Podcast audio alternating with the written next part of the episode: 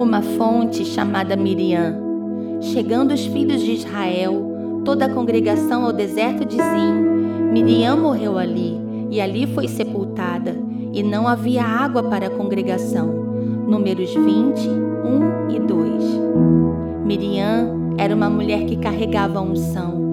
Dentro dela podemos dizer que fluía a unção das fontes. O caminho das águas se abria pela intensidade da adoração que Miriam carregava.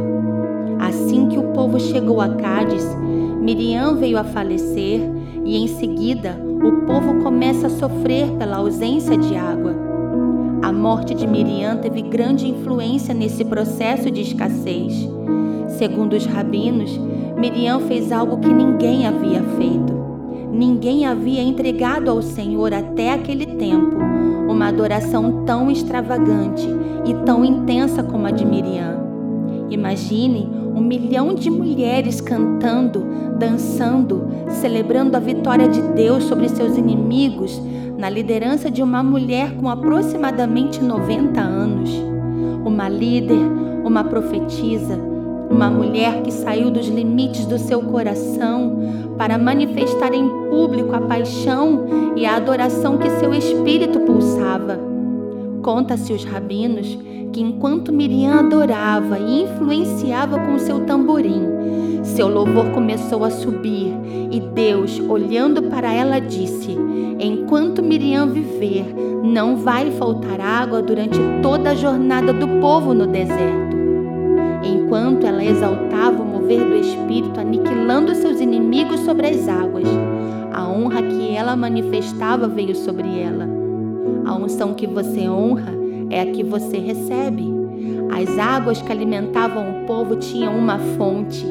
A nascente era no trono. Do trono Miriam era abastecida e a partir dela uma fonte era estabelecida. Quando ela morre, a água acaba imediatamente. Agora, Israel terá que adorar novamente para atrair o favor de Deus. Em Números 21, 16 e 18, o povo chega a Bia, o poço que Deus havia dito a Moisés. A diferença é que agora seus príncipes precisarão cavar e o povo precisa adorar como Miriam para as águas brotarem outra vez. E eles cantam: Brota, ó poço, cantai dele. E enquanto os ministros cavavam pela adoração do povo, as águas voltaram a brotar. Quando você se move em adoração, a terra seca começa a responder com vida. Foi pela Bier Miriam, pela fonte de Miriam, que o povo hebreu conseguiu permanecer. Você precisa manifestar o que carrega, para que as águas de Deus venham fluir sobre a terra seca.